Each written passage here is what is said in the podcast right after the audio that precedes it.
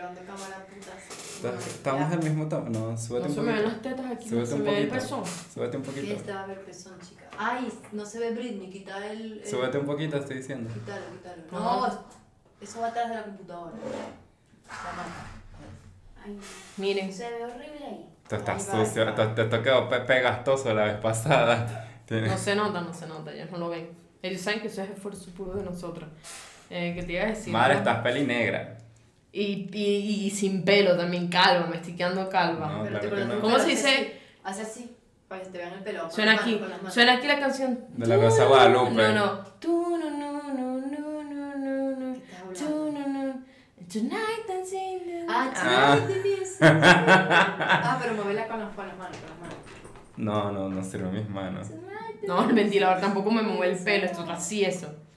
Ay, me ponen Pantene así al lado como si yo fuera Selena ¿Por qué Gomez. Pantene existe otra música de TikTok? No, pero Pantene porque yo estoy haciendo aquí como si yo fuera, Ah, ¿sabes? sí, sí. Te ves linda, quedaste linda. Gracias, me Se nota cuando te cortas el pelo. Me corté el pelo y me lo pinté de negro. Porque agarras forma. Sí, Porque saben que Neisser en realidad es rubia. O sea, no tan Ay. Y yo iba a decir, mierda, ¿cuál? Yo iba a decir, no lo voy a dejar mal, me voy a caer callada para escucharlo. Y qué rubio. Yo no soy rubia, yo tenía el pelo castaño, castaño, Bueno. castaño, y O sea, el claro, negro no es su color natural. no, obvio. ¿Sabes que hay muy pocas personas que el negro es el, cabe- es el color Sí, natural? castaño. Yo creo que es- ese, ca- ese color creo que no existen Sí de existe, pero es muy poca negro, gente. negro azabache. Pero Claro que sí, yo he visto cuando compras los colores, que está el color ahí de bolas que existe. Esa es una falta de, de color. No, pero el, el color en el cabello, creo Sí que el existe. color negro no Sí existe. existe, pero es muy raro. Ah. Igual que los ojos negros, es Ah. muy raro. El color negro de la pupila, ¿tú nunca has visto un ojo totalmente negro? estás raro. drogado, marico. No, si lo ves totalmente negro, Se ve raro, pero es una Corre, Si te porque- metes una pepa, te- se te pone Corre, porque ese geo, esa jeva necesita un exorcismo. Marico, la pepa negra completa, es- yo no lo he visto nunca en mi vida. O sea, el circulito. No, no, no. ¿Sabes que está la Iris? Que no es una profesora de matemáticas. Está Iris, que es el, es el chiquitico. Creo que es el, chi- el Iris es el chiquitico. ¿eh? Iris la Iris. la- No sé. No sé. La Eh, iris. No, el iris, eh, la iris. Es lo. ¿Qué de género es colores. Es no binario. Lo que es eh, el iris o la iris es, tiene, es un circulito que es este chiquitico y luego está el grandote. El grande es el que yo te digo que no puede ser completamente negro porque si ya el iris es negro, imagínate negro con negro. Sí, es como los perritos. Hay perritos que tienen los ojos así. Sí, No, Luna tiene el iris es, lo, es el- lo que tiene el color, no es la. Ah, lo grande. El- ah, y lo chiquito es la pupila. pupila. Comentan Claro. de qué color tienen sus ojos. Sí, yo creo que nuestros totoners tienen los ojos así como nosotros. Sí. Lindos. Sí, claro. Vamos a empezar. Dale, pues, uno, dos y...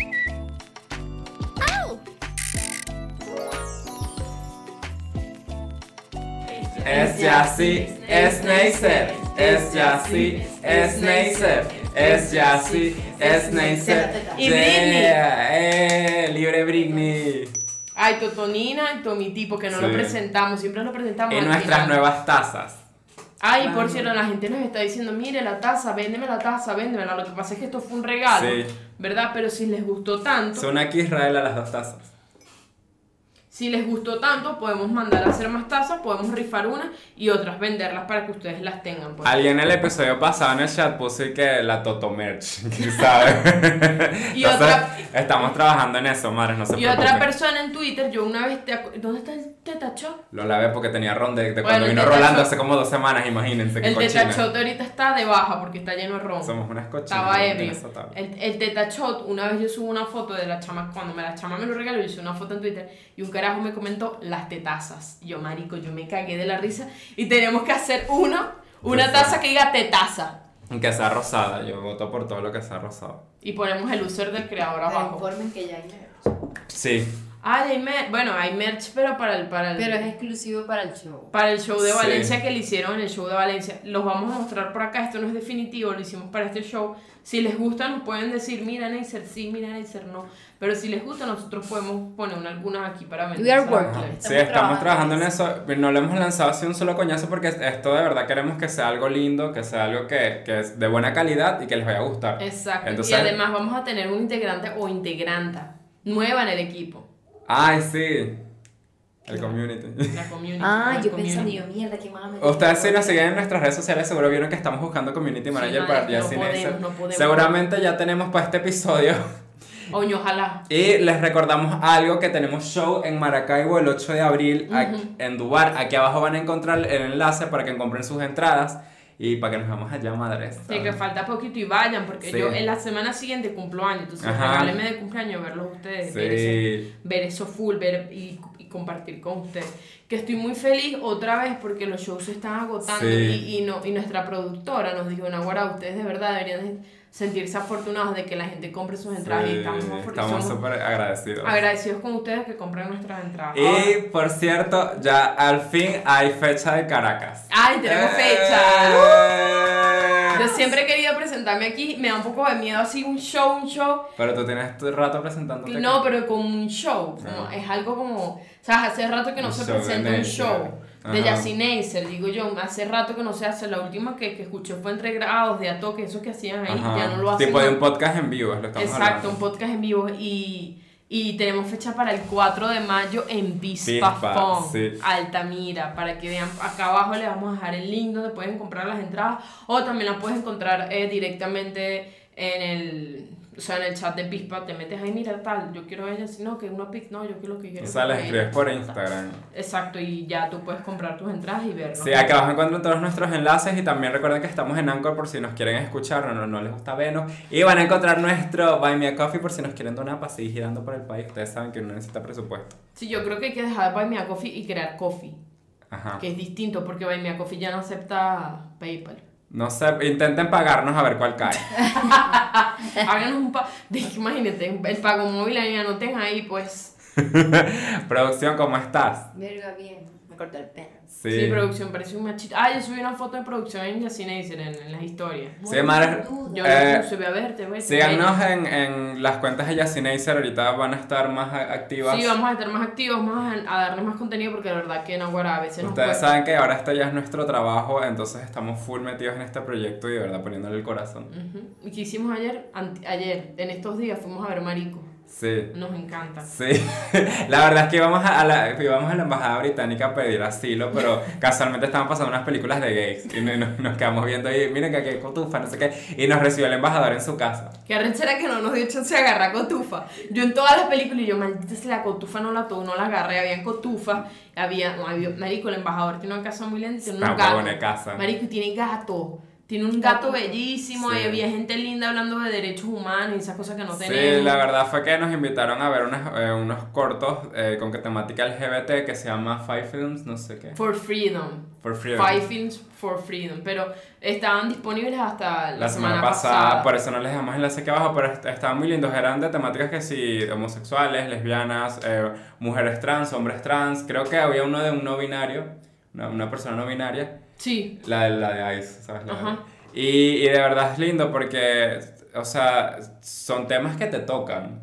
Sí, esos son temas que, que para... Yo sé que nosotros tenemos también público heterosexual, pero hay algo que conversaban ahí y a mí me gustó mucho, que dijeron como que nosotros tenemos que salir de nuestro nicho de, de bueno, solo los gays pueden sentir ah, este, empatía con nosotros.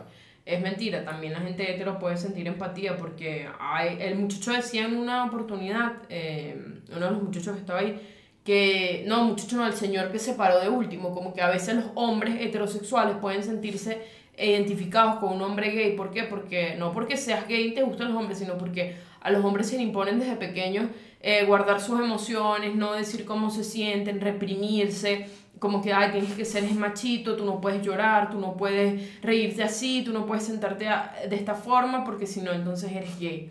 Y eso fue lindo porque es que, bueno, tú mostrándole eso a una persona heterosexual, es que, coño, yo me veo reflejado ahí Sí, en algo. porque tú sabes que también está como la parte de que nosotros vemos esas películas que tenían que ver, por ejemplo, con salir del closet siendo trans o la homosexualidad en países donde apenas es legal, tipo la India, un Ujú. corto de la India que estaba muy cool. Y nosotros vemos eso, obviamente nos identificamos con los personajes porque nosotros pasamos por eso. Pero también la idea es que personas que no, no sean parte de la comunidad lo vean para que, ¿sabes? Sientan empatía, como que verga, mira lo que ellos están pasando y eso lo están hablando y tienen mucha razón. Ujú, sí, es que eso es lo que decía, era como, como no, esto no es que nosotros estamos fuera de la comunidad, nosotros somos parte de la comunidad del mundo y somos gente, somos Ajá, población. Y estamos hablando de derechos humanos y nosotros también somos humanos, nosotros no como que somos un, algo aparte.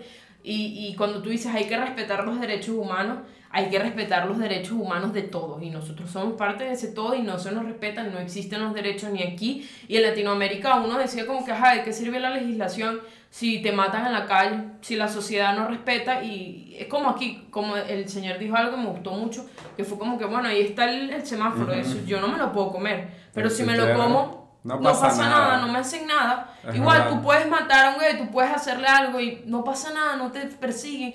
Es como, está pero no está, está ahí. Y eso pasa mucho en, en Centroamérica, en Latinoamérica. Eso es como algo muy común, como que... Y siempre están ahí que, ay, pero ustedes los gays no se conforman de, de tener... Más bien ustedes a- están siendo escuchados, como que, ay, ya. Como que Confórmate, Ah, confórmate con esto, mínimo. confórmate con esto y eso no es así. También dijo una chama como que la re- reivindicación, re- Rein- rein- rein- Reivindicación. refasa. Ah, ¿qué? De, de, de reivindicar. Ajá, los Ajá. derechos.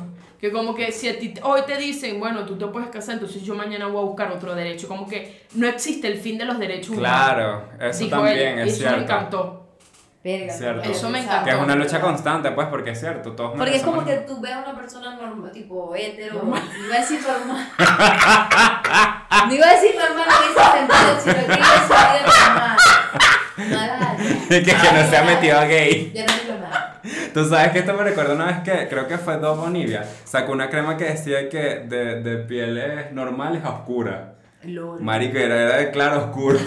y le tomaron una foto. Qué risa. Marico, Entonces, qué mal. Ya no ¿Qué, sé qué iba a decir. qué ibas a decir? que la gente normal, algo Cuando así. la gente normal, que no, que no tiene esa enfermedad que tenemos nosotros. Que no está desviada. Que es como tiene todos los derechos en general, ¿sabes? Tipo, tiene todo y es como si nosotros conseguimos uno, como que quédate ahí, marico, hay que luchar hasta tener la, la, la igualdad de derechos entre todos y que no parezca algo distinto. ¿Sabes que eh, pusieron estos cortos? Que bueno, son películas, pues todos actuados. Pero el último fue como un corto documental del Zulia. Bien. Y era una mujer trans y ese me, me- o sea, yo, yo iba a llorar, pues. Sí, sí, sí. Y eh, salía un chamo que es homosexual. Y la cosa es que ella decía, o sea, ella sacó como, como más de cinco títulos, títulos cum laude. Que ella sabe hablar inglés, ella estudió turismo, eh, ha hecho cursos, ha hecho muchas cosas y cuando ella va a buscar trabajo no le dan, porque es una mujer trans. Entonces es triste porque creo que, no sé si trabaja como una peluquera, pero es como que las mujeres trans lastimosamente tienen es- es- esas, esas opciones. A eso lo dijeron. Sí. Una es, ¿sabes? Como o prostitución. Eso lo dijo el- en uno de los cortos. Ajá, Prostitución, el otro era como, eras un fetiche ya. ajá, eso Como también eres, pasa. Eres, eres, eres simplemente un objeto para hombres que quieren experimentar. Y ella decía que ella es privilegiada porque ella tenía una tercera opción que era para ella tratar de vivir como una mujer. Eso normal. fue en el corto, pero con respecto a la, a la de Maracaibo, a la de Zulia, sí era, era chimbo, pues, porque, coño, es una mujer que está muy preparada y no le prestan atención o, o no, no le dan oportunidad por el hecho de ser trans. Y el otro, el chamo, el, el, el homosexual, Sí. él decía como que, o sea, yo no me quiero ir de mi país, porque aquí yo tengo todo. Yo solo quiero como encontrar un trabajo normal, ¿sabes? Un- como un trabajo digno. A mí no me importa si me mandan a cortar el cabello, yo me lo corto. Pero, ¿sabes? Fue, fue tan triste porque... Fue triste, fue porque yo estoy dispuesto a cambiar mi identidad o como me peino o como hablo, como camino, Con tal de- simplemente no, pa- para no abandonar el, el, el país en el que vivo. Y eso me parece a mí devastador porque eso es otra de las cosas Sí. que pasan aquí, que a veces la gente que, que vive aquí de la comunidad no es que emigran por la situación económica nada más, sino también por la situación Claro. social. Qué Y- fuerte. Y, es y que yo aquí no tengo derechos de nada, no me acepta mi familia, no me acepta el país, no me acepta la sociedad que voy a hacer yo vivi- eh, viviendo en un país en donde me oprimen en todos los sectores en donde me pueda mover. Es como que eres un individuo, pero para la sociedad eres una basura Es que está ahí. marginado, literal. marginado. Eres marginado y eso es chimbo y de, de hecho uno de los cortos lo mostró que es el corto del, del hombre que era asiático Sí.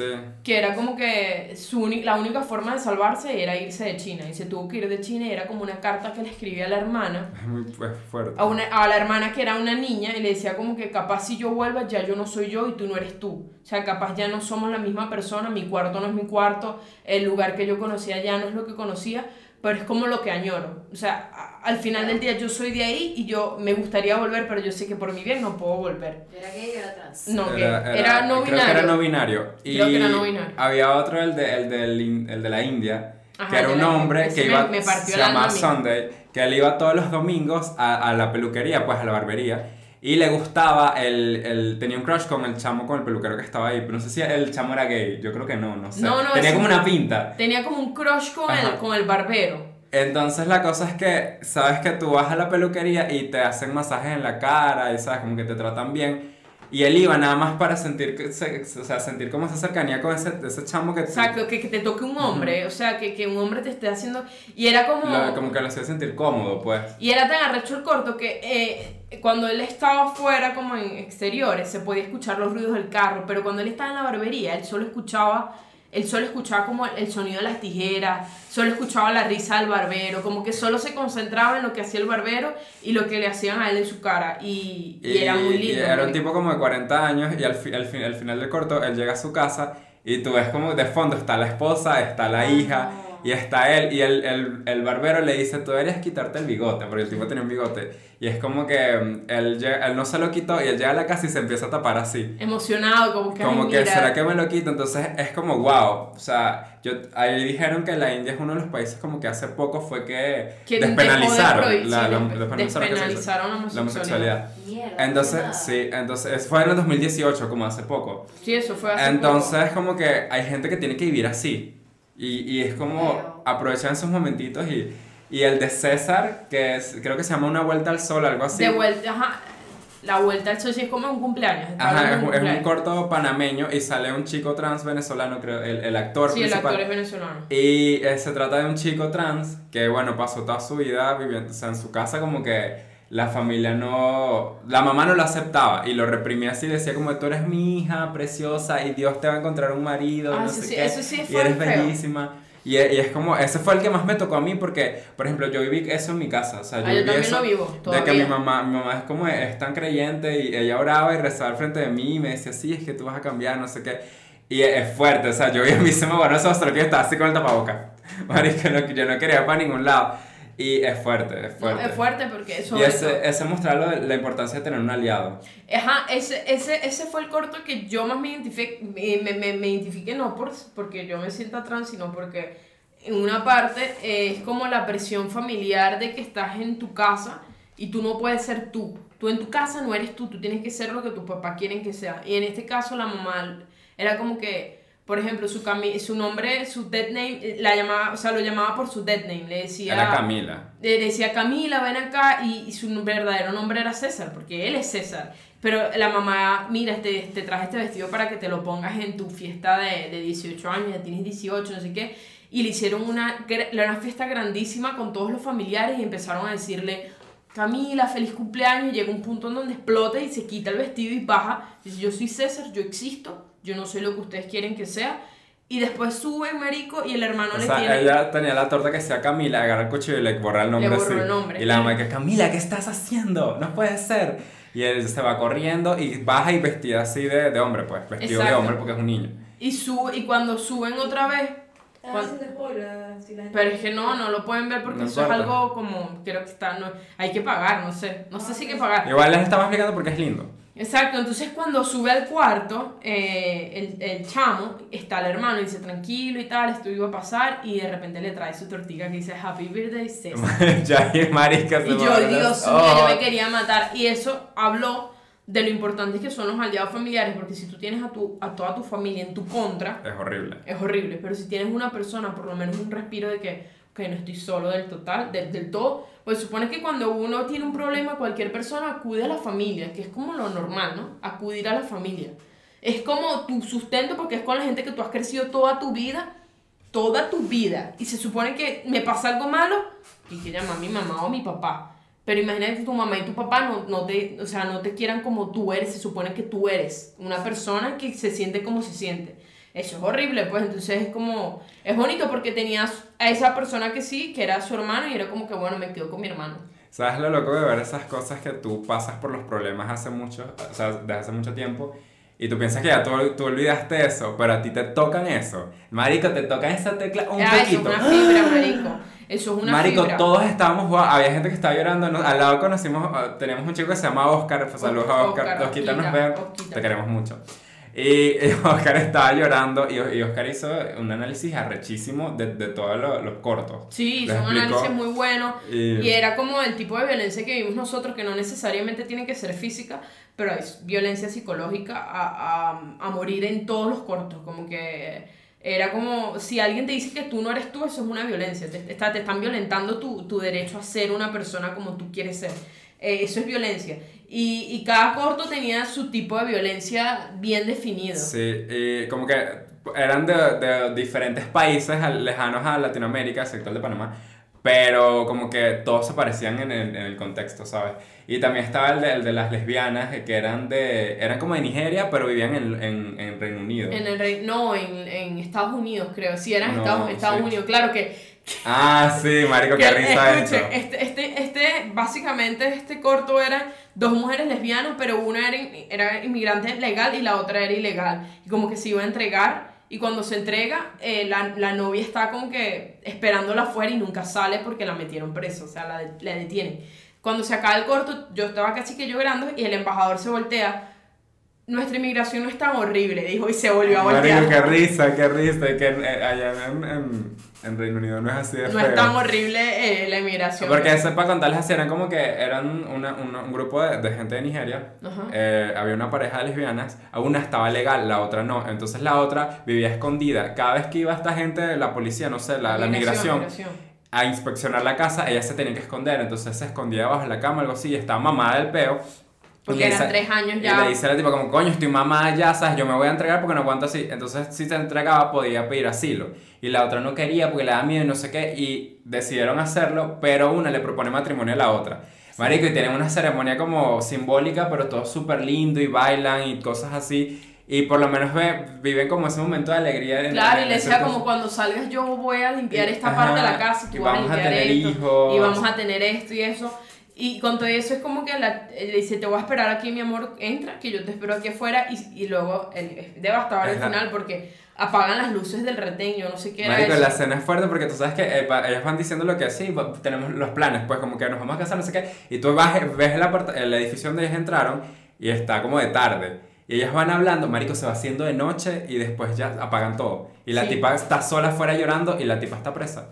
Sí, y ahí Y acaba. ahí quedó. Ahí quedó. Eso es lo que me, lo que me gusta de los cortes, como que dejan un final abierto de que, de que bueno, eh, no hay, no te puedo decir qué viene, porque lo que viene después, o sea, de- eh, sobre todo en esos cortos, es como, es un respiro en ciertas partes, hay otros cortos que te dejan como un dolor, pero es como un alivio al final, porque la chama realmente quería entregarse, ¿sabes? Es como que yo necesito entregarme para estar bien.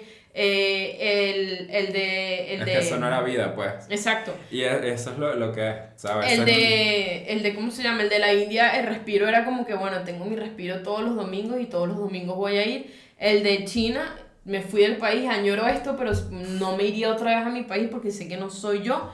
El de César es el respiro del hermano. y, y de la croata, creo, sí, la, la, La mujer trans, trans. croata, era como que ah, por fin soy yo. Lo que pasaba con, con la chica trans, este es un corto animado y es que cada vez que ella o sea, hizo su transición y cada vez que intentaba salir con un hombre, o sea, se desaparecía. Era, era como que, ¿sabes? No, no hacía match. Entonces ella, ella se empieza a vestir como más voluptuosa, o sea, para verse más voluptuosa, sexy, no sé qué, se va a la discoteca, la empiezan a mirar, la empiezan a acosar, lo- los guardias como que la empiezan a, ¿sabes? a jalonear, se va corriendo al baño, vi un tipo que creo que la quería violar. Y mm, entonces la quería agarrar coñazos y era así como que, e- eso es lo que ella estaba explicando, de que, que bolas, o somos un fetiche o todo es un peligro para nosotras. Y es como que tú ves el mundo a través de, de, de sus pensamientos y sus emociones y es fuerte. Claro. Es fuerte hasta que ella decide como que yo voy a ser feliz como sea, ¿sabes? Yo sola y, y ya, no es mi peo y bueno, ella tiene la... Eso fue una entrevista real, solo que estaba animada. Y bueno, Y- eh, son como... Y lo que tú estás diciendo de los finales abiertos es que es, o sea, son cortos, pero esos son personas que viven eso. Por Claro. eso queda abierto, porque siguen viviendo eso- esos momentos y como todos nosotros, pues. Sí, exacto, como que uno no deja vivir la discriminación nunca. Ni, no, no solo es discriminación Siempre familiar. tengo como miedo encima. Siempre, Siempre hay, una, hay un miedo a que te discriminen en todos, en cualquier lado porque vienes de eso. Es como que es demasiado difícil. Es demasiado difícil tratar de ser mm, distinto, porque esa es la verdad. Es que, es, es que eres distinto. Y por ser distinto es como, bueno, tú eres una plasta de mierda. Yo siento, yo siento que yo, yo me siento más libre aquí que en mi casa. En Caracas, uff, Ajá. sí, claro. Yo siento que estoy, al fin estoy viviendo mi vida, al fin, y no es como que en mi casa no podía porque en mi casa saben que soy gay, pero es como tú sabes que siempre estás ahí el margen y la cosa, no es, no es como, tú sabes que a tus papás no les gusta. Exacto, Porque como que puede ser gay, Pero, mm. Puede ser gay, pero si me pones la voz un poco más gruesa, yo creo que podría aceptarte un poco Entonces más. como que aquí no, y es, es, es verdad, o sea, tú a veces tienes que irte para poder estar tranquilo. Sí. Y para poder hacer tus cosas y yo siento que desde que me fui, eh, mi relación con mis papás ha mejorado, pues. Eso, No, eso es algo que es real. eso lo hablamos y eso pasa tanto, no importa tu sexualidad. Sí. Pero con nosotros sí, pues. No, bueno, ya muchas cosas tristes.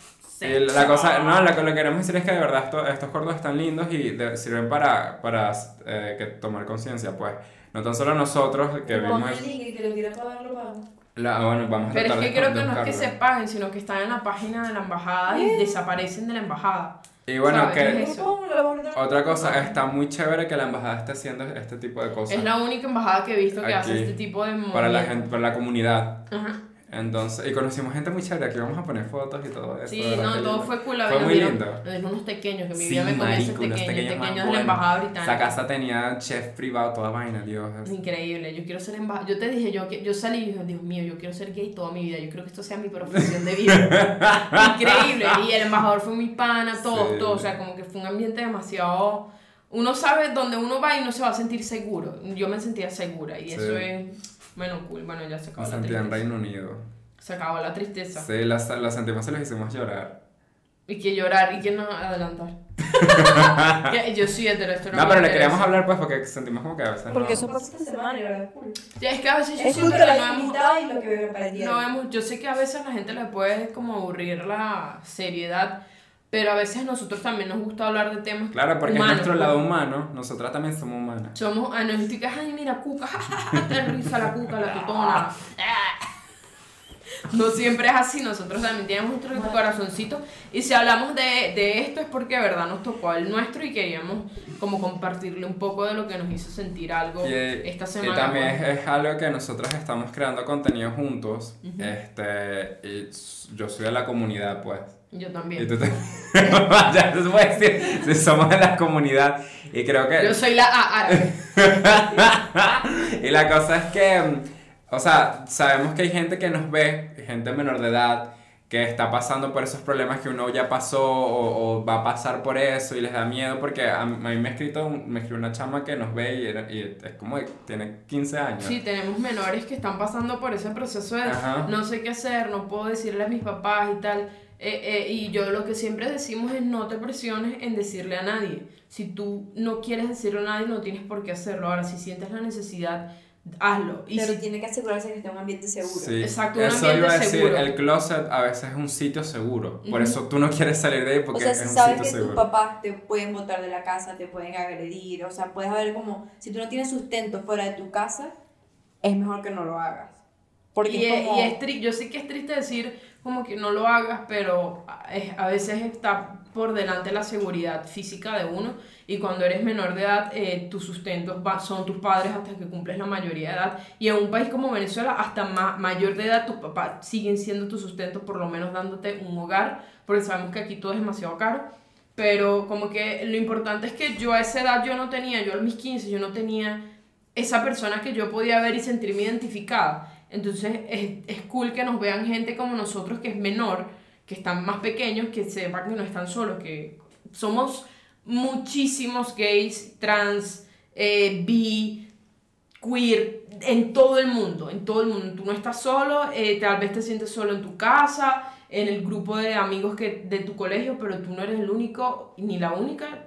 Te aseguro que cuando crezcas vas a encontrar tu sitio seguro. A veces uno se tarda un poco, pero llega. No, no, no es como que... Porque uno a esa edad uno ve todo tan oscuro, tan... Sí, claro. Aquí no hay salida.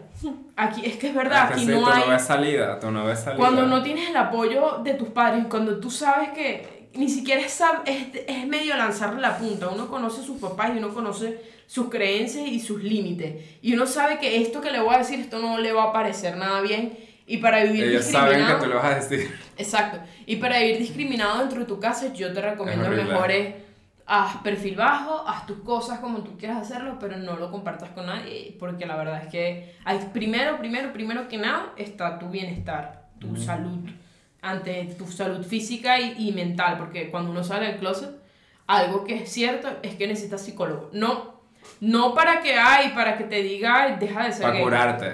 no para curarte el, el gay, sino para que te den las herramientas para afrontar todas las cosas que te vienen en el camino, porque no son fáciles. No son fáciles con la familia, con los amigos, con todo.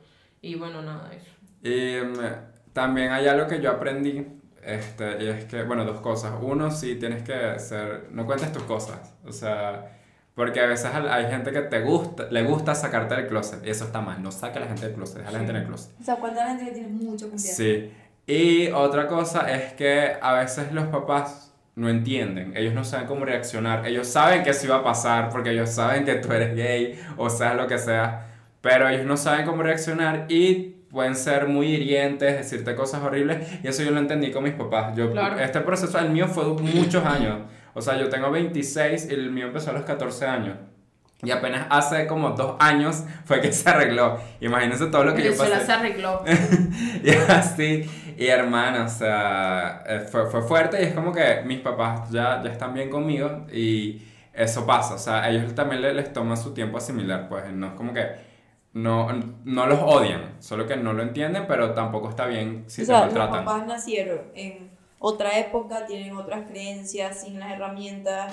O sea, creo que también hay que contextualizar a los papás. Y lo de la presión de la sociedad, pues, porque los, los viejos se presionan mucho.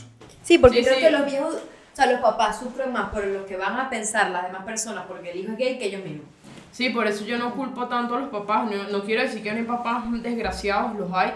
Pero hay una gran parte también que no, su cerebro no llega hasta ahí. No Sí. llega. Es que no tienen las herramientas.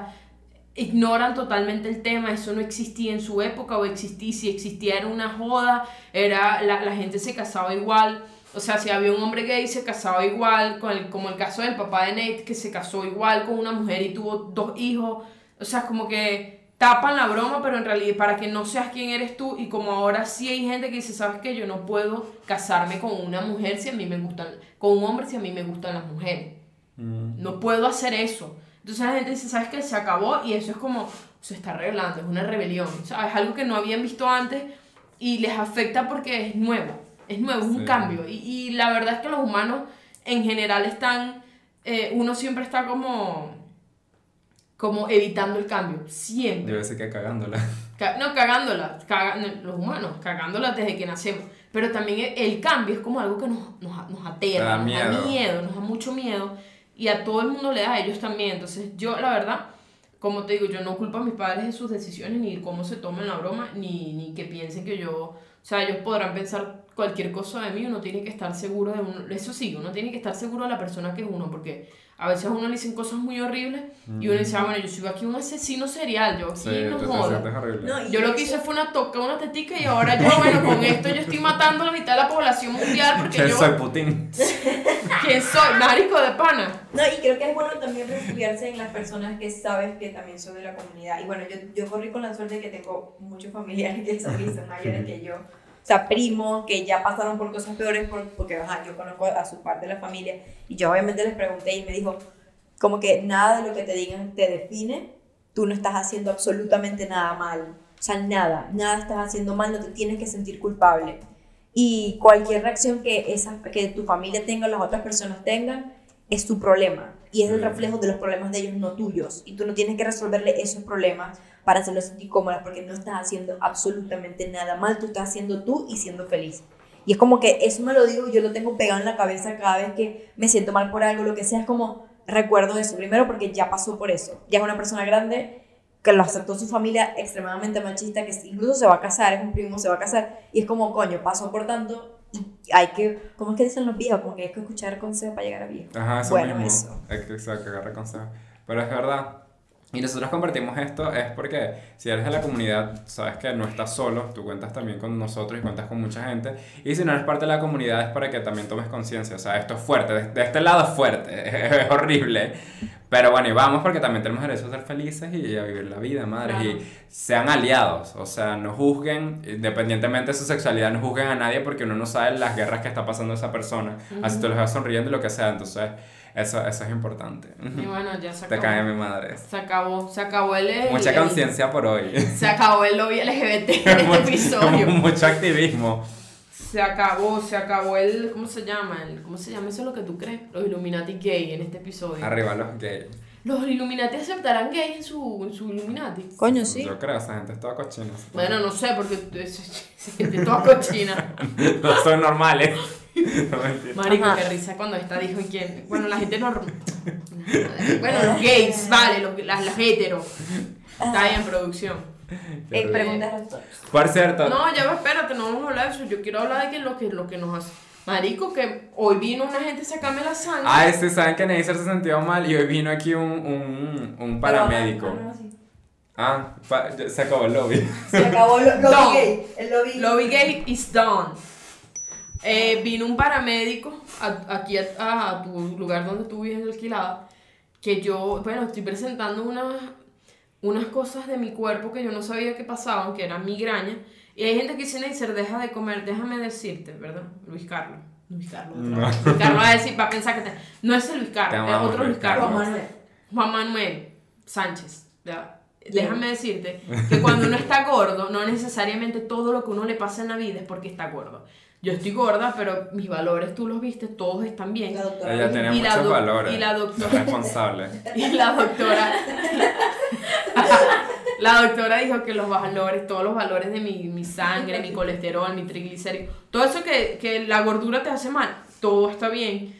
Y al parecer lo mío es otro pedo de que la cabeza Y tengo. que mis valores también, yo soy la que estoy mal. Exacto, algo, algo en mi mente, o sea, algo en mi cabeza no está funcionando, entonces ¿qué pasa? Yo soy muy dramática. Llegó esta gente y yo veo que, que no, que se me quedó el torniquete, yo no sé qué es saber, es como una, Una liga. una liga que te ponen para que el brazo se ponga duro, para que te vean la vena. Y la muchacha no trajo la liga, porque se la sacaron del bolso. Y yo cuando vi eso, yo dije, Dios mío, no me van a encontrar la vena.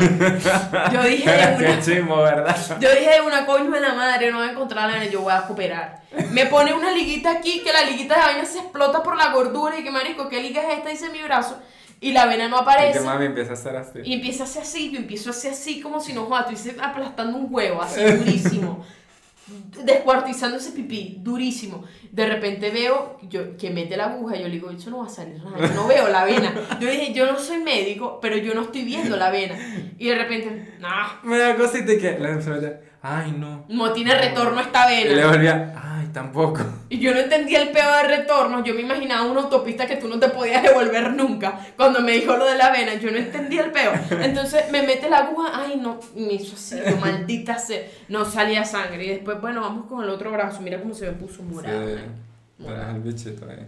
Entonces, tampoco, bueno, madre, yo me tuviste, se me ha llegado a bajar la tensión. Sí, porque tú tienes que explicar que tú eres como hemoglobinofóbica, algo así. Sí. Ella, él dijo una hematofóbica. Hema- Hematofóbica, de- yo sabía que tenía algo malo, una fobia, una fobia a algo. Por Te da miedo, o sea, a ti te da temor tu sangre. Pero es que yo no sabía hasta sangre. hoy, yo no sabía eso hasta sea, hoy, que, se me bajó la tensión, chico, yo Dios mío. Y que ¿qué pasa? cuesta, cuesta, te acuestas, súbete. Y ay, Dios, y esa se acuesta y se pone. Y ese sudor, y ese sudor, y empezaron a tomar, me tomaron la atención, ay, sí tiene la arriba. Yo no puedo hacer nada, me dijo la muchacha. Y yo, no, vale, vete, tranquila, le digo, vete, vete. ¿Cómo nos vamos a mandar una paramédico a las 3? Y Y, el paramédico me dice, ¿tú fuiste la que hizo, hizo sufrir a la doctora? Y yo, sí. Me dijo eso. Sí, me dijo así. Y marico, veo que saca la mariposa, ¿sabes la? Yo te digo una vaina, el yerco. Pero la mariposita es la que menos se siente, No, mijo. La mariposita es la que le ponen a los bebés. Sí, la mariposita. Loco. ¿Sabes por qué le ponen la mariposita a los bebés? Porque es más finita para, los, Ah. para las venas de los bebés. ¿Ves cómo voy a desmentir esto? Porque ya crees aquí que ya como ella estudió politología, ya sabe. Mira, mi reina, todo así. Es verdad para los bebés. Escúchame, escúchame, escúchame. La mariposita es para las venas más finas. Bueno, para los bebés. Yo no soy un bebé y me pusieron una mariposita. ¿Por qué? Porque estas venas que están aquí son más finas. Bueno, pero y yo en la muñeca yo no recuerdo ninguna este, experiencia A mí- agradable A mí me que me saquen vena por sangre por ahí. Yo dije, en mi vida, o sea, la última no vez que me trato, no trato por, por, los, por, por los brazos. ¿Qué? El, el paramédico no trató por los brazos. ¿A mí? No, se, no. Se le fue el Porque porque me ya dijo, tenía no, ya aquí tiene un hueco y aquí no puedo entrar. Y empezó a tocar por ahí. Y de repente, cuando yo veo que me toca allí, yo, Dios mío, no puede ser. Se me bajó la tensión otra vez que tija Pero para sí, allá. sí estuvo parada. Marico, pero me quitaron los tres potes de sangre y me, me volví a sentar porque estaba sudando. Ahora yo soy, tengo una fobia a la sangre ahora. Pero a la mía, no la de la gente. No, pero la sangre que sale de una inyectadora. Sí, me da como, como, como. Porque la, la la cuca no le da, no te da eso. No, no, no, no, no. Es como la sangre que te saca. Una vez Neisser se sacó la copita y me la mostró así, pues la quería ver. Y olía bien la sangre, tú lo olías. Parecía un, shot, no parecía un shotcito de sangría. Marico, Vinito. estaba full de sangre. Esas copas son nada huevona. Si retienen. Líquido. Sí, le hizo así, salió la copa full de sangre. Pero es depende. Eh, eh, la copa menstrual tiene algo. Yo, yo no soy una persona que sangra mucho.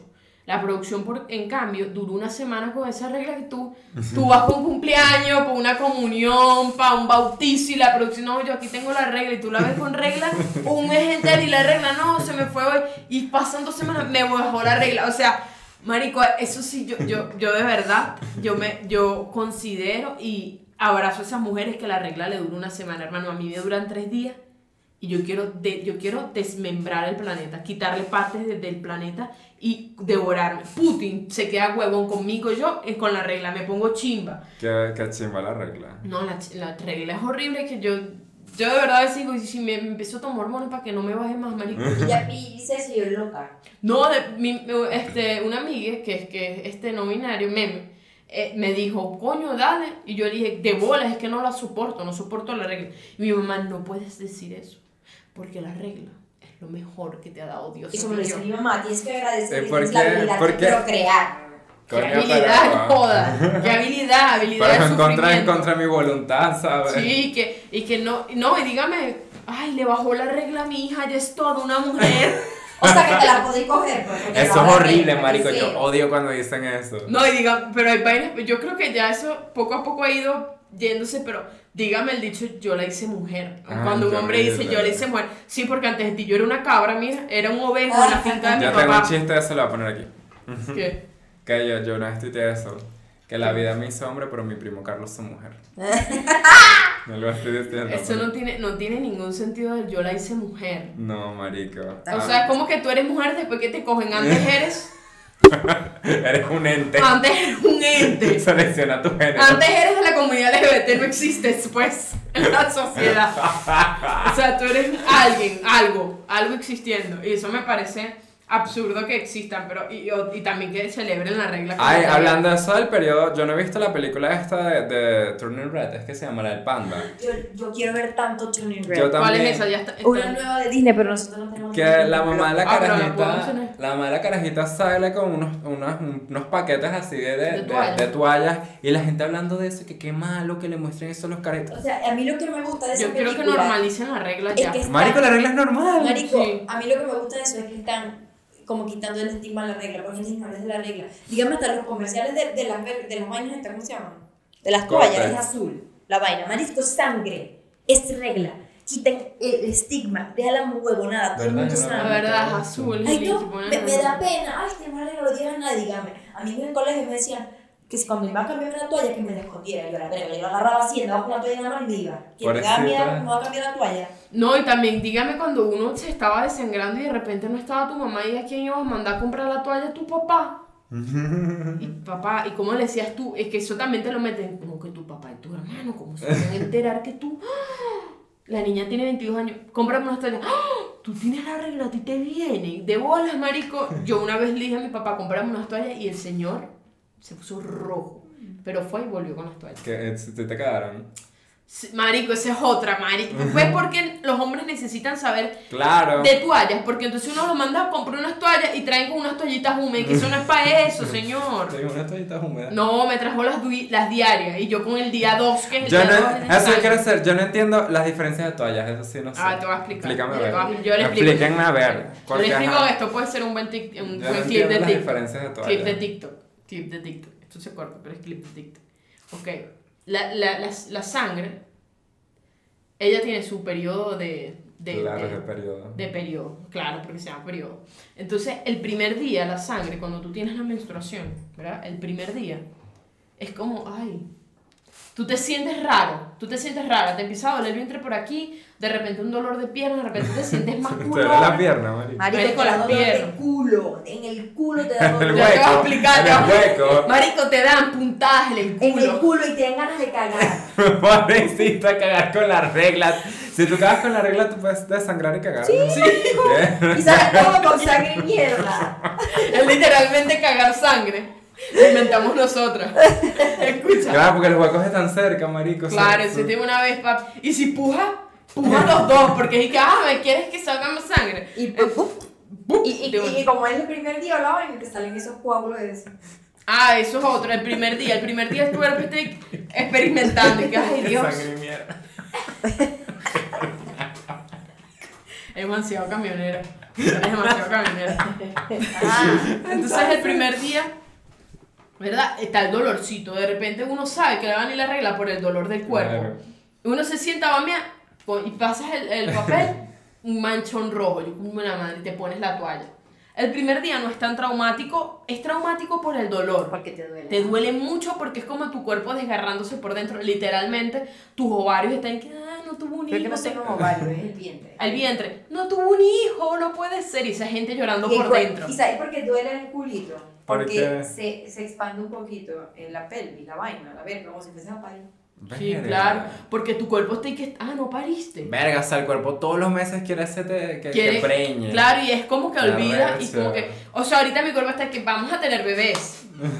Ahí está así. Y cuando después- está ovulando, llama a hombres. Para que, pa' Cuando que- está hablando hombres, en la regla, ah, no tuviste bebés, maldita. Y empieza con el cuchillo, date, tu Ya mismo eres cuerpo. lesbiana. Mm, Ya vas a ver. Literalmente es así. El día 2, el día 2 es sangrado fuerte que tú dices, yo aquí puedo ajá, hacer. Ustedes me han dicho que el día 2 es horrible. O sea, que tú tiras eso en una avenida, aquí mataron a alguien, aquí hubo un asesinato. Llega la ley y el orden. Entonces, en el segundo día, vos te, vos te Sevilla. poner la copa o una toalla grande que dice que tiene. En las toallas sale como unas goticas y dice cuánto agarra. Cuarta gotica. Full, full Verga. O cover. sea, tres goticas normal, dos goticas, una gotica, no. Último día. Es que si último. Flujo diario, porque las chiquiticas son diarias. ¿Por qué? Porque uno también bota su flujito, pues. ¿no? Ah, Pero esas no están recomendadas. No, porque esas te dan al- infectan. Porque, marico, tenés siempre una vaina y, y no está O recomendado. sea, el punto es porque- que la, la totona esté libre, ¿me entiendes? Free de totona, totona. free de Y hay totona. que quitarle estigma al flujo. Marico, uno siempre Claro. tiene discharge. O sea, siempre. Siempre tiene una cosita ahí normal y eso es normal. Sí, es normal. Porque la gente que hay flujo, tienes una infección, no. Eso es El mentira, cuerpo- marico. O sea, la, la vagina tiene sus flujos vaginales. Por eso se llama flujo vaginal, porque es de la vagina. Si es verde, no hay, no hay otro. Luego, el segundo día normal. El tercer día es como. Tengo regla, pero no. El cuarto día es maldito, porque el cuarto día no te baja. Pero el quinto día, y que, ay, ya va, que fue un poquito. Entonces, tú el quinto día, tú. El quinto día puedes estar una rumba y de repente, ¡uh! La sangre, marico, horrible. Y, Es y como aparte que la sangre es como marrón oscuro. Sí, y huele a óxido. Ay, no. De- ajá, depende, porque hay gente que no, que la sangre de la regla huele podrido, eso es mentira. No. Eso es mentira, huele podrido cuando uno se lo deja ahí 7 horas, 8 horas, pero que si tú te manchaste tu toallita, tú vas para el baño y orinas, no huele a nada. Lo que pasa es que, huele- por eso es que dicen que las toallas eh, sanitarias ahora son, son antihigiénicas, es porque, claro, está la sangre ahí seca y tú sigues teniendo la toalla. Cambio con la copa, Bueno, yo me pongo a pensar. con la copa, tú te la sacas, botas, entras, metes otra vez, listo, se ¿Qué te pueden hacer? Esa gente de, de hace años cuando no existían las toallas Marico. se ponían Marico, unos mi- pedazos de Mi tela. abuela me Sí. contó. Mi ¿Qué abuela, se ponía? Mi Lo abuela, mi abuela vivía así como en un monte en Mérida, por ahí. ¿Verdad? Y mm, ella me decía. La gente, la gente no va- ¿Qué pasa en Mérida? La gente no tiene contexto. Deciles. Nada, es que la producción tiene el, el, el micrófono entre las tetas, se la mal. Y yo le puse para que se hiciera así, para, poder escucharla, pues. Ajá, y mi abuela me decía que ella se lo. Mija, ya lo tengo aquí. Y ella se lo ponía y le regalaba la tela y se lo ponía ahí y la lavaba. Como, el pañal de tela. Como lo que hizo, ¿tú te acuerdas lo que hizo? Las toallas ecológicas. Sí, eso mismo estaba pensando. Marico, malditas toallas tan horribles. Eso no. Y que las toallas ecológicas de aquí. Pero eso- Igual, o sea, digo que asco porque como la rehusas, pero la sangre de la regla no da asco, pues eso es sangre. Es una ladilla limpiar, eso sí. Yo me acuerdo antes, mi mamá me regañaba. Yo, yo botaba cualquier pantaleta que se me manchaba. Verga, pero es que eso es lo que pasa con las pantaletas cuando se llenan de regla. Que eso es como si, pe- marico, peor que echarle limón a esa mierda. O sea, cuando uno se mancha el limón que te queda. No, Que es ay, ¿qué te que- pasó ahí? ¿Te quemaste? No, es limón. Una vez me estaba haciendo una vaina y me cayó el limón y no queda manchado de por vida. Claro, es sangre. La- la sangre se queda. aprende a limpiarla, pero vos tenés tus pantaletas de regla. Claro, que es la pantaleta que Mira que está te, man- te fueron manchones. que tiene que parecer como... Pero venden pantaletas especiales de regla con su mierda para que no se manche. Sí, sí, eh, yo te regalé una, ¿te Ah, son acuerdas? más buenas que Son buenas. Pero es que, marico, esos son algo ya de última Te devuelven la generación. sangre. Sí, No, se- tienen como un parche así como impermeable. Entonces Ajá, si sí cae se sangre ahí se lava. Se lava ya. No, sí. no se mancha, pues. Coño, Sí. qué buena eso. Sí, este, ¿qué te iba a decir yo? Coño, se me olvidó que iba a decir. A saludar a los doctores. No Sí. vale, íbamos a hacer lo de las respuestas. Bueno, ah, bueno, coño. Da. Que ustedes nos hicieron unas preguntas por mi Instagram. Eh, o sea, yo puse el sticker, pues, de preguntas. Yo puse el sticker para que querían saber de ella, sí de mí, porque hay gente que todavía no sabe cosas de nosotros. Entonces vamos a responder de nosotros. Sí, vamos a estar haciendo esto de preguntas y respuestas más seguidos porque sabemos que llegan nuevos de TikTok, que por cierto síganos en TikTok, aquí abajo encuentran todas nuestras redes. Sí, apoyen en TikTok. Y para que nos conozcan, pues, porque ustedes tienen preguntas y todo lo vamos a responder. Preguntas y respuestas con Yassi Yassi Neisser. Neisser. Eh, la última vez, ¿cuándo fue la última vez que Yassi te hizo reír esta semana? Ahorita. Siempre. No, ahorita, pero antes, eh, antes del show, de la verga esta. ¿Cómo se llama el podcast? ya se hace algo, ¿verdad? Que a mí, a, a mí, él lo hace siempre, pero de alguna forma a mí siempre me, me, me, me, impacta cuando lo hace. Que es que ella sí se mete en mi culo, literalmente en mi culo. O sea, yo puedo estar acostada y de repente puedo ver, sentir una cabeza en mi ano. Y es la cabeza de Yassi. Y cada vez que pasa, le digo, Juan Marico, y me echo a reír porque me da risa. Entonces eso pasa siempre, Yassi me hace reír todo el día, todo el tiempo, pues, con sus cosas. ¿Y tú crees que este Yassi es un personaje? Él es así naturalmente todo el día. Él es así. Él es así, entonces imagínate, es como vivir con A mí me da risa cuando yo estoy seria, porque cuando- yo me pongo seria cuando trabajo porque estoy A mí obstinada no me gusta trabajando. cuando trabajo, yo quiero que renuncie. Y entonces. es que spoiler. Y entonces, y entonces ellas piensan que estoy molesto y no, la verdad que uno no puede ser payaso todo el tiempo. No, no, pero es que Ese es el problema de ser tan payasa, que cuando tú estás seria la gente, coño. Claro, y Dios. No me molesta, pero ajá. Dale, pues suéltale. Ajá, esto lo han preguntado varias veces que cómo se conocieron. Eh, nos conocimos por Facebook. Hace años, en el 2008 más o menos. Viejo, viejo. Hace mucho tiempo y el uno sabe, una, por una otra razón, aquí ya terminamos en, en BlackBerry Messenger, comenzamos a hablar, nos gustamos, fuimos novios como unos días y luego nos perdimos y ya pues. Solo sabía que Neisser era de Maracay, pero yo era de Palo Negro, entonces vivíamos como no tan lejos, ajá. Y así nos conocimos y después nos reencontramos, pero sé, sé que antes teníamos como muy buena comunicación y Sí, éramos teníamos. panitas pues. Y yo me acuerdo que yo, yo no, dejé de hablar con Neisser y yo conocía gente árabe y yo, tú conocerás a Neisser. y yo me Y era- acordaba, y era muy nulo en el mundo yo árabe. me acordaba tu apellido, pero tu segundo apellido. ¿En Y yo decía ese apellido. Y, y la gente, no, ¿quién es esta? Yo, Y "Joder, después, años después, nos Una lavadora por ahí que tú compraste, no no. Nos reencontramos años después en Twitter y yo no me acordaba de ti nada, porque Sí. es que tú desapareciste de la faz de la tierra. O sea, mi novio me gosteó, ¿me entiendes? Eso fue lo que pasó. Y nada, nos reencontramos y fue loco. Yo creo que estamos hechos para el uno, el uno para el otro. Ok, la otra pregunta es si van a hacer un single Yassi Fitness. Sí, yo te voy a decir algo. ¿Cómo es ¿Sabes que, canción? ¿Sabes que yo eh, hice dos canciones y Ay, por podemos- diversión? Podemos hacer un video como el del pollo marico. frito, así que sea icónico. Total. Claro. Y yo tenía pensado sacar una canción con Neisser antes de, de vernos, antes de moverme para acá, pues, y eso sigue en pie, pues, pero hay, que acomodarla. Bueno, vamos a hacer ese single. Ok. Así que próximamente, cositas, se vienen cositas. ¿Cuánto miden? Yo mido 1,79. Y yo 1.70. Ujú. Ok, es cómo conocieron la producción. Eh, bueno, yo la conocí por ti. Y yo la conocí por ahí de la vida. Bueno, me encanta. Eh, una parada de baño. risa la gente preguntando, ¿y ustedes son un podcast? Sí, somos un podcast. o bueno, Somos una entidad, entidad. Somos un ente. Marico, qué risa estos días. no, pero sí, porque aunque tú antes decías. Sí, sí, sí, ¿te acuerdas? Que en estos días yo, yo, ya que me pica. Ah, ya me acordé. En estos días estábamos en- viendo el show de Rolando eh, En Pispa. en su uni- unipersonal. Y yo estaba alterada porque no nos venía a buscar el fucking app de taxi, no nos llegaba a buscar. Mm, Entonces, el- qué rico. ¡Qué rico! Mm, divino, ¿cómo ser aquí? De rechupete. Este, no llegaba a buscarnos, no llegaba a buscarnos y vengo yo y le digo a, No, Ya, no, sí. ya nos llegó a buscar, pero llegó una camioneta que no estaba ahí y no nos montamos para no terminar muertas ahí por ahí en una En el Guaire, no sé, en el Guaire muerta. Tírame una, un- algo que valga la pena. ¿Qué pasa? Llegó una camioneta que no era la placa, no era la camioneta, y le dije, señor, yo, me- yo no me puedo montar. Y bueno, dale, pues, y se fue recho. Y yo, bueno, señor, sí, lo primero que hice es que no me monte el, el número en gente sin placa. De repente yo digo, ya, si yo me voy afuera, y yo no sé por qué ya se me ha seguido, Claro. como, como, como Luna, como perra, me sigue porque es mi perra. Llego para, para, para afuera, estamos afuera. Y yo veo un grupo de gente le llega caminando hacia nos, pero un grupo, pero lejos, cruzando la calle. Yo digo, eso que vienen ahí, maricos. ahí vienen unos maricos. Ahí vienen unos maricos, ya sí lo ve, verga, si tienen pinta, ¿verdad?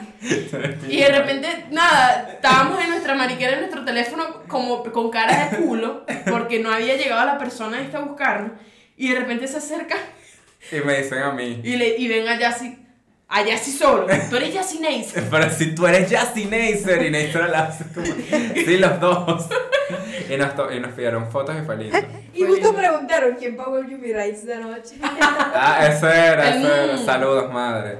Eh, ¿Quién lo pagó? Este. No Tú. sé. Yo, fui yo. Ajá, ¿quién es el activo, Neisser? Ah, ¿En serio le has visto el ano a Yassi? Sí. Sí. Múltiples veces. ustedes creen que es mentira, pero Jenny. ¿Y que Jenny? Yani. Yo le muestro la de, Yassi de verdad. Y se lo he, le he metido mi mano. Ese, esto es palpado. Aquí A se veces, han metido a- mano o sea, a veces estamos normales y yo me bajo la- la- el pantalón, pues, y le pego la no en la cara. O sea, la no, pues las nalgas. Y Y yo, me hace. y yo, y se le, un, mi tía todos los besos dice la nalguita. Y tú dices, ay, qué rico, me dijiste. Y yo, claro. Sí, Bueno, nos y hemos responde visto. la pregunta Yo no le he visto la totona, pero ajá. Y no No. me he visto el pipí. Pero me tocó una bola. Ya. El escroto, Ok, es que yo no sabía cómo era esa- La esa pregunta piel. de que si se han metido mano por joder. Like, yeah. Sí, Sí, claro. Joda. Él siempre me toca las tetas, siempre. Porque son buenas. ¿A qué le huelen los peos a? A mierda, ¿qué le va a oler? Vaya, nunca te olí un peo. Viste que yo soy he súper olido cuando cagas. Pero que. he olido cuando cagas, pero. Yo Coño, no- que vale un peo, marico, peo. A peo, a, a mierda, que vale un peo. Ok, eh, ya. Ahora hay que saludar a, a los tutores. No, Ay, no había mucho. más preguntas. Siento que había muchas. Es que todas eran prácticamente Eran repetidas. Ah. Mira, tenemos una, ¿verdad? Que, que, que, que Por cierto, gracias Totones por mandarnos las preguntas. Vamos a estar haciendo estas dinámicas más Si frecuentemente. les gustan, si tienen alguna pregunta, pueden dejarla en la cajita de comentarios de este episodio y nosotros podemos contestarla luego, pues en otro Sí. episodio. Eh, queríamos decirles que hay unas muchachas que, que son muy fan de nosotros, que están en Estados Unidos Ok. y que conocen a un amigo y un amigo me dijo, me escribió, un amigo que tenía, que estudió conmigo en el colegio, me dijo, mira y tal, estoy orgulloso de ti. Yo, ¿por qué? ¿Qué pasó? Tenía rato sin hablarme de- con él. Me dijo, coño, y que hay una- unas amigas que ven tu podcast y los quieren mucho a los dos. Y de Ah, verdad estoy gracias. orgullosa de usted, estoy orgulloso de usted y lo que han logrado y tal. Y las muchachas se llaman Rebeca y Dayana. Rebeca y Dayana. Rebeca, Mari, Gracias. Dayana, TKM. Te queremos mucho a las Sexo, dos. a las y dos. este, a Vanessa Borjas, ¿cuál es la historia con Vanessa Borjas? Producción. Es la novia de una pana. A la novia de una amiga. Sí. Vivan las lesbianas. Sí, eh, eh, eh. Gracias por ver este episodio, de verdad los queremos mucho. Sí, muchas gracias, manos, por acompañarnos otro jueves. Ah, recuerden que, bueno, estamos todos los jueves a las 7 y media de la noche, pero como a las 7 y 20 ya entramos en el chat que está, está aquí mismo, por aquí, por un lado de la pantalla, para hablar con ustedes. Así que si quieren hablar con nosotros en vivo y directo, métanse por acá. Y bueno, nos vamos a activar con los live y lo- los, ¿cómo se llama? Los spaces en, en Twitter. En Twitter que ahora vamos a tener más tiempo porque vamos a tener una persona que nos va a hacer el Sí. community en Instagram y en Twitter, entonces como que vamos a tener más tiempo Sí. para hablar más con ustedes pues. Porque de verdad le estamos dedicando más tiempo a este, proyecto que ya, o sea, es nuestro trabajo, entonces para que vean que estamos ahí con ustedes. Así que estén pendientes, síganos en nuestras redes sociales. Recuerden que estamos en Anchor para que nos escuchen en Spotify, en Google Podcast y todas esas cositas de, de, de, de cosas. Recuerden también darle like, comentar. Por favor. Y compartirlo con sus amigos, con sus familiares, con cualquier persona que ustedes sientan que necesite este- eh, ver este video, sobre todo por la parte, por la primera parte un amigo que ustedes digan que está pasando por un mal momento porque salió del closet o porque piensa hacerlo y no tiene aliados. Bueno, este video es para esa persona, para que no se sienta solo. Y bueno, nada, un beso. Yo, yo, yo iba a decir lo de los likes, que sé que normalmente, o sea, uno no da like cuando un video así le guste, pero los likes de verdad nos ayudan mucho más. Nos ayudan con el algoritmo, y, nos ayudan a y crecer. comentar esas cositas, así que muchas, muchas gracias, TKM. Chao, Nos los vemos. queremos.